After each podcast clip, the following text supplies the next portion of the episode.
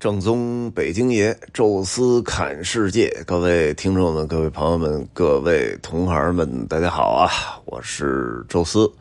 呃，西安的这次文化深度游啊，终于开始跟大家聊了。也是前边啊，我们确实滞后的时间有点太长了啊，因为山西其实我们开始的时候几乎是同步的吧。哎，我们走的第一天的时候，当时我也录的，从北京啊开启行程啊，真正走到大同。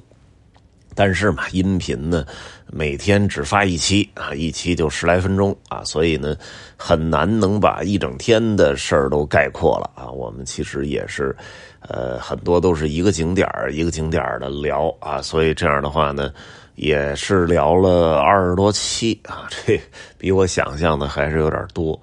我们西安尽量少说点啊，但是估计也得有个十来期。啊，我这个系列的名字呢就不起叫什么西安超级文化深度游了，那个也是为了这个收人嘛，起了个噱头，就说的比较吓人，但其实效果也没那么好。呃，但是我心想的这个名我其实觉得如果再重新收人的话，这个名可能更好一点啊。就是我们这次给大家起的这个系列的名叫“长安四十八时辰”。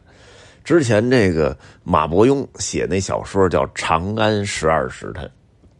写的其实就是一天的事儿。哎，那天呢是这个上元节，哎，也就是咱们说的元宵节。哎，所以这一天呢，长安城是不宵禁的啊，因为唐长安是要宵禁，而这个东京汴梁啊，宋朝的时候是不宵禁。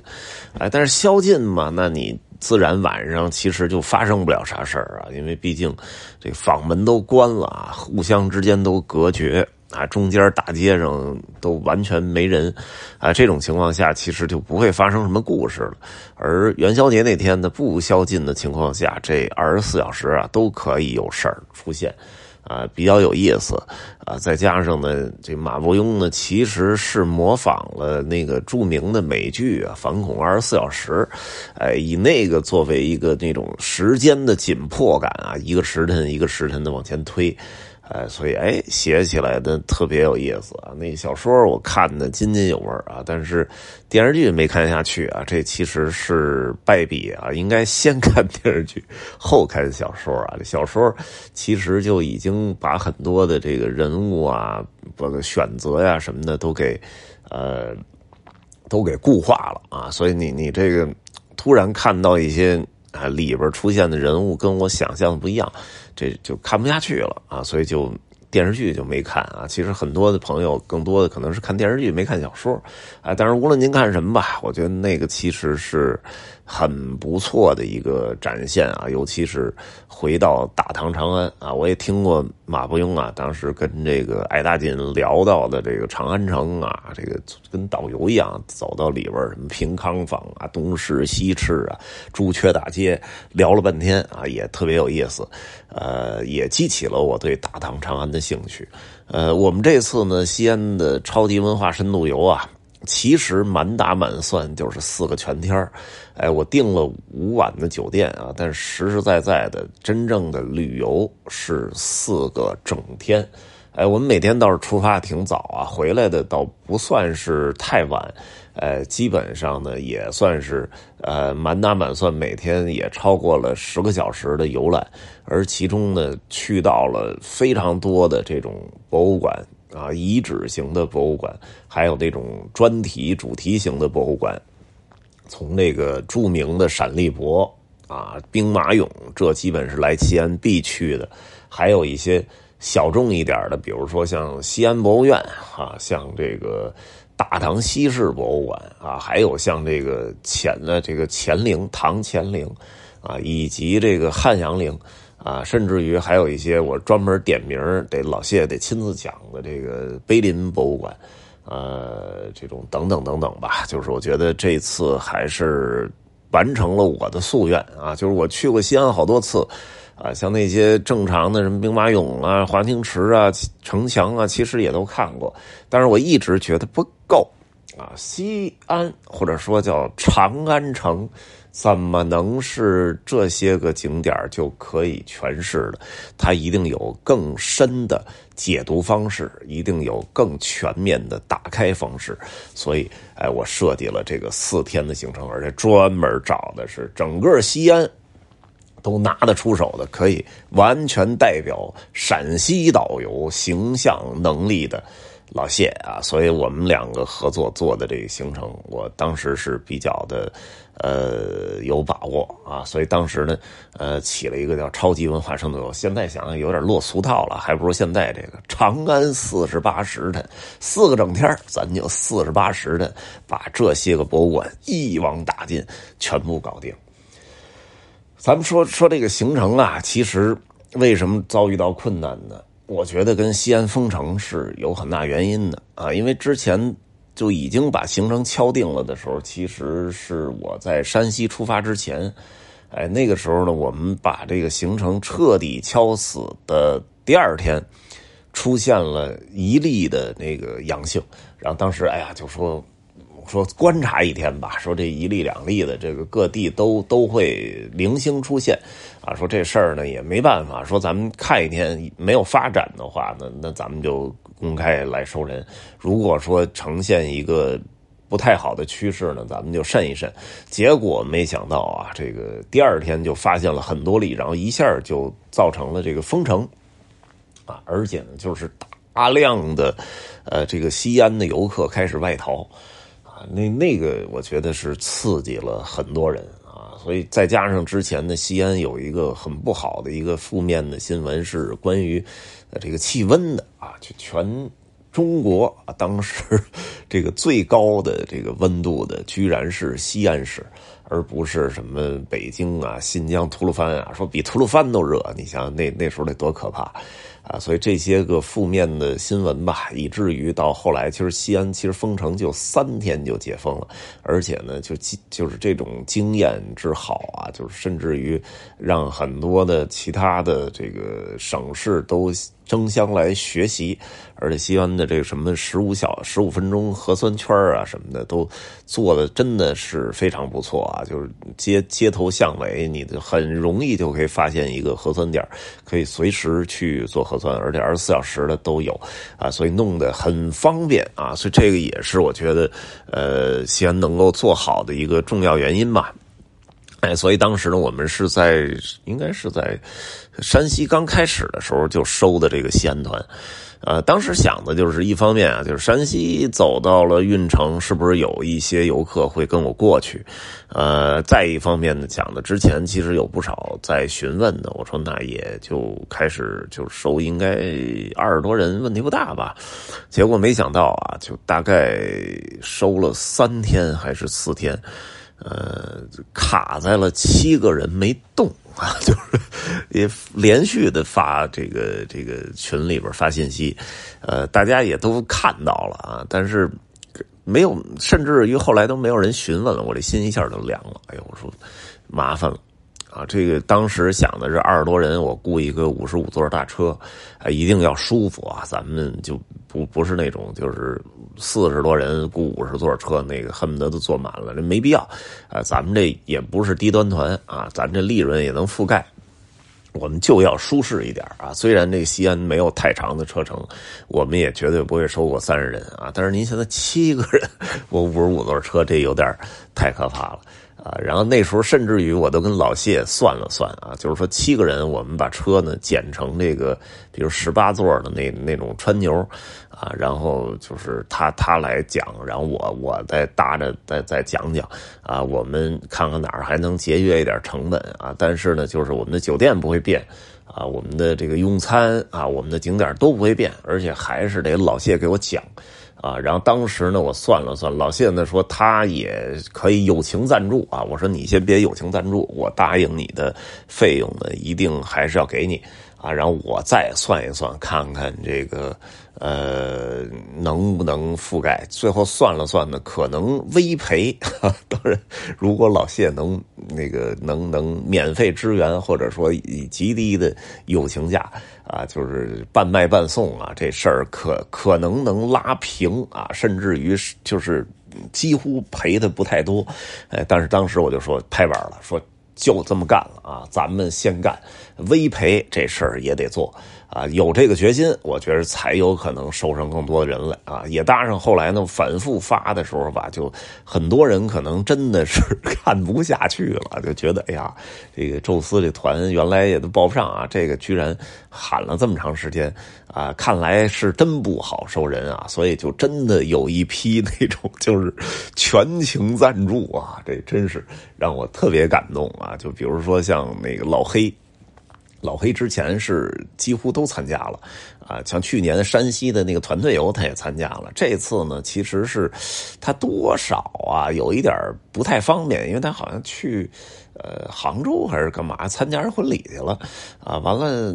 就是从杭州过去吧，又很麻烦啊。这个这个，呃，说可能还得回趟什么，回趟天津什么的。哎，结果听听闻我这个没没收上太多人来啊，然后不但自己报名了，还把家里人家俩小孩什么的全给带着，然后这老婆孩子一一朝会啊，这真是这完全是支持工作。还有就是老徐啊，老徐是那种明明确就其实。就愿意参加那种自驾，就是好山好水，这个好无聊啊，就玩玩那种团的啊。你真是说讲点什么人文的博物馆什么的，他本身兴趣不大，哎，但是就是这么一个纯讲博物馆，完全不在人家兴趣点上的团，咔就把就把钱交了，就是我我参加，然后就直接就报名了。哎，我这这真是太太感动了，所以借着这个。音频也特别感谢一下这些位朋友，尤其是老徐啊！你说你真不感兴趣，您把钱交了就行，人就可以别来了，这样这个也省着受这个罪啊！这开玩笑了啊！这我们后来还这个在西安又多玩了两天啊！这个然后跟我一块儿回的北京啊，一路聊聊天也挺舒服的。呃，另外还有很多这个。之前从来没报过名的朋友啊，完全不认识。呃，这一次出现了啊，有的呢，甚至于还有这个，应该是三四位西安本地的朋友啊，也是这个呃报名，就是说人家说我们就不住酒店了啊，就是因为我们本身就是西安人，然后我又单独给算了一个价格，然后就跟着玩啊，这样人家还就是天天跟着，特别高兴啊，玩的也也是很很很尽兴。你想想。这西安本地人参加你的西安游，所以我觉得这个就完全能有一个说服力，就是说我去过西安，我我不用参加了。对不起，西安本地人都 来了，他不赴西安不得更熟啊？但是。这是另一个维度去全面解读西安啊，所以最后啊，这个结果还是让我非常意外的啊，因为有山西最后才是二十四个人啊，因为最后那个天津啊，还有嗯那个上海又有一点这个爆发的趋势，所以有一些这两个城市的朋友有一些退团的啊，所以最后呢，我们完全成型是二十四位游客，而这个。呃，陕西西安居然我们做到了二十六位游客啊，就是比这个山西居然还多两位，也完全出乎我的意料。在这一次呢，也是难得有很多的小朋友参加，因为毕竟是在暑期档。啊，而且有些呢，就是这个全家亲子带着孩子一块儿来，而且特别难得，就是这一次的小朋友真的很给力啊！就是我以为可能会在博物馆什么的到处乱跑，我甚至得拿出一部分精力去看着那些小孩啊，别让他们离得太远，或者像闪立博那么多人给冲的走散了。哎，我都做了一些预案。啊，结果没想到啊，这个小朋友是跟的最近的啊，一些大人反而因为拍照啊什么的，哎，这个有掉队的啊，但是这几位小朋友大概有个六七位吧。那完全是在这个讲解当中的第一圈啊，就是最中间这内核啊，站一圈从来没掉过队。而且呢，有时候这老谢讲解的时候吧，这个搭个下茬啊什么的人，还都在点儿上，说明这历史书真是没少看，也真是对这个有兴趣爱好的这帮朋友啊。所以我觉得这个。可能这您您这报名也真是报对了啊，因为呃，咱这个行程的设计，包括找这导游啊，对上这些小朋友的爱好，我觉得这个都是非常难得的啊。所以最终吧，无论如何，还是我们这个团还是真的成型了，而且把游客收满了。这个也是在此吧，第一期特别感谢一下这一次啊，就是尤其是在最后两三天，呃，报名的朋友们啊，因为有的多或多或少的可能真的是。这个看我这个这回这次收人没那么顺利啊，然后突然就是这个全全情这个支持啊，这个也特别感谢大家。呃，最后呢再说一句，就是我从这个运城到西安吧，因为当时也说，呃，这个西安嘛，刚刚结束封控，也就一周的时间，啊，到底会有什么反复，包括这个这个进西安的一些政策什么的，因为我本身是比其他的游客呢提前了两天到达的。西安啊，当时我们在运城这几个人啊，有这个呃乔西他们母子俩啊，然后那俩是因为大连要回去，从西安转机比比这个在太原转机要方便一些，哎，所以他们就跟我们这个这个火车一块去的。还有呢，就是呃有有一位这个新疆的大姐啊，之前也没参加过团，她是山西完了之后一看，哎，中间歇两天，哎，这个体力上 OK 啊，然后就也坐着火车跟我们一起就去西安了啊，所以我们这个。一块儿进去的，大概提前了两天啊，正好呢，提前感受一下到底这个进西安，呃，困不困难啊？比我想象的要顺利的多。因为西安这个高铁站，我经常过来，因为那时候有时候北京，啊，那时候欧领过来讲课啊什么的，都都是从这儿下车，啊，下车呢一般就是好像出来之后右拐吧，就到那个什么 B B 区的那个负负二什么停车区之类的，啊，到那儿。现在走那条路还是一模一样，还是往那边走。下车完全没人理你，啊，直接，呃，进西安就是分两条队，一条呢就是好像西安本地人回来吧，还有一条是什么？然后有一个叫有一个专门的一个二维码，你下火车扫就行，叫。叫好像叫抵安报吧，还是什么？就是那个抵达西安那个报平安那么一个那么一个意思的那么一个二维码，扫完之后大概把你那个信息一输，然后就生成一个二维码，要从那儿出去啊，然后直接出去之后。直接那边就是一个排队做核酸，特别的快啊，大概五六条队，然后同时进行，然后每一个人拿身份证扫一下，然后这边咔一捅就过去，咔一捅就过去。我说大概就是这个通行率，呃，大概就是一分钟能捅仨，那感觉，呃，速度非常的快啊，效率也很好啊，所以我们真正从这个下火车到真正。啊，说因为有一个接机的朋友啊，就是新疆那大姐呢，有一个可能在西安的朋友啊，过来接机，说正好都都都住在同一个酒店，因为我也是提前订了两晚啊，就是呃那个那个等于是是是就不挪酒店了啊，所以呃人家那边接机的人在停车场等着，哎，我们这个是